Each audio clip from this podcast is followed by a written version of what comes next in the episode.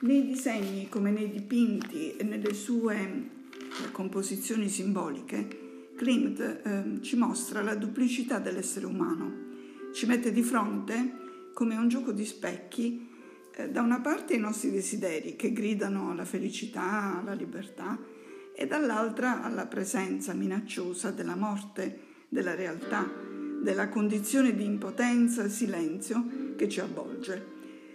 E sembra quasi un romanzo mm, di eh, Joyce. Attraverso le figure umane, le allegorie e i paesaggi, Klimt indaga sui mutamenti del suo tempo e sonda nei misteri dell'inconscio. Eh, attraverso l'immagine del quadro, quando ad esempio rappresenta la bellezza delle Judith in particolare, dell'enigma ehm, che essa impersonano, tenta di cogliere il senso di solitudine, ma anche di libertà, che sprigiona da quelle donne nuove ehm, al volgere del secolo. Eh, un secolo che sta mutando e imparando a conoscere i propri diritti ehm, come le proprie reali, concrete e possibilità di espressione. Klimt posa lo sguardo sull'uomo in crisi, spaventato e affascinato su questi cambiamenti Ricordiamoci che sono anche gli anni dei maestri del dubbio, da Marx a Freud a Nietzsche. E ehm, ognuno a modo suo eh, intendevano vagliare e scrivere intorno ai principi dell'esistenza e della morale, della storia, della psicologia, della vita e della cultura di un secolo che si deve avviare, eh, cosiddetto secolo breve, nonostante la resistenza della borghesia e eh, verso orizzonti ancora insondabili al di là del bene e del male.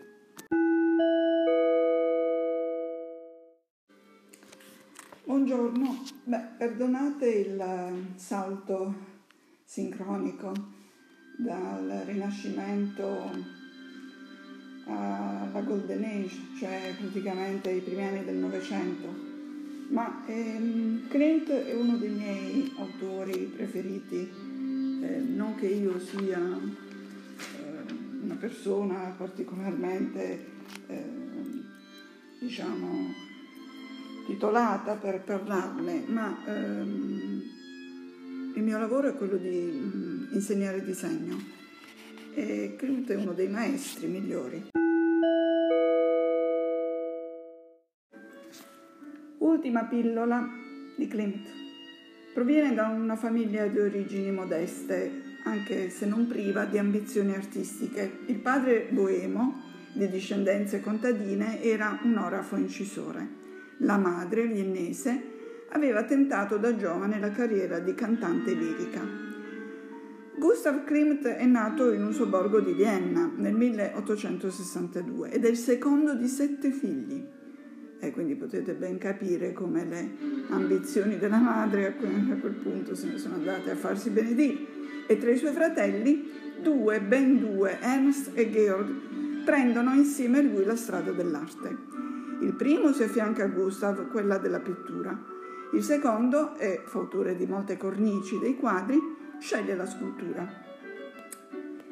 Beh, praticamente nel 1876 eh, seguito l'anno dopo mh, mm, diviene allievo della Scuola d'arte applicata di Vienna e nel 1888 cominciano ad essergli conferite da Francesco Giuseppe croci d'oro e medaglie al merito per la sua attività.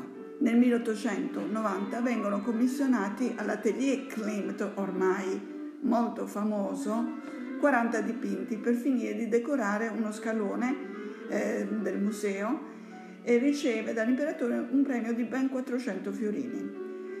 E cosa dire?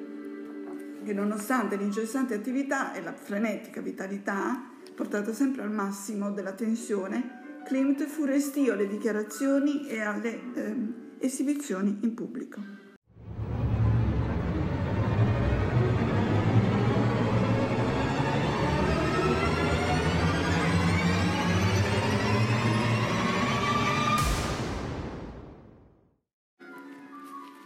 Klimt e le sue donne, verità dell'inconscio dell'uomo in tutta la sua arte, in, negli intrecci di quei volti, figure, arabeschi che formano e tessono i suoi quadri, eh, secessionisti, quei corpi di donna abbandonati nella pienezza del desiderio, dalla Giuditta alle Salomè, eh, amore, baci, danè, sempre si specchia la tentazione di dare um, un, un viso, un'immagine al piacere del possesso come alla paura e all'orrore dell'abbandono.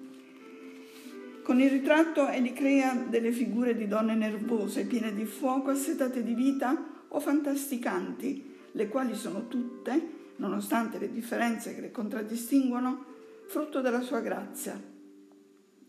Per ottenere la figura ideale dissolve il corpo femminile in linee splendide decorative, una decostruzione artistica.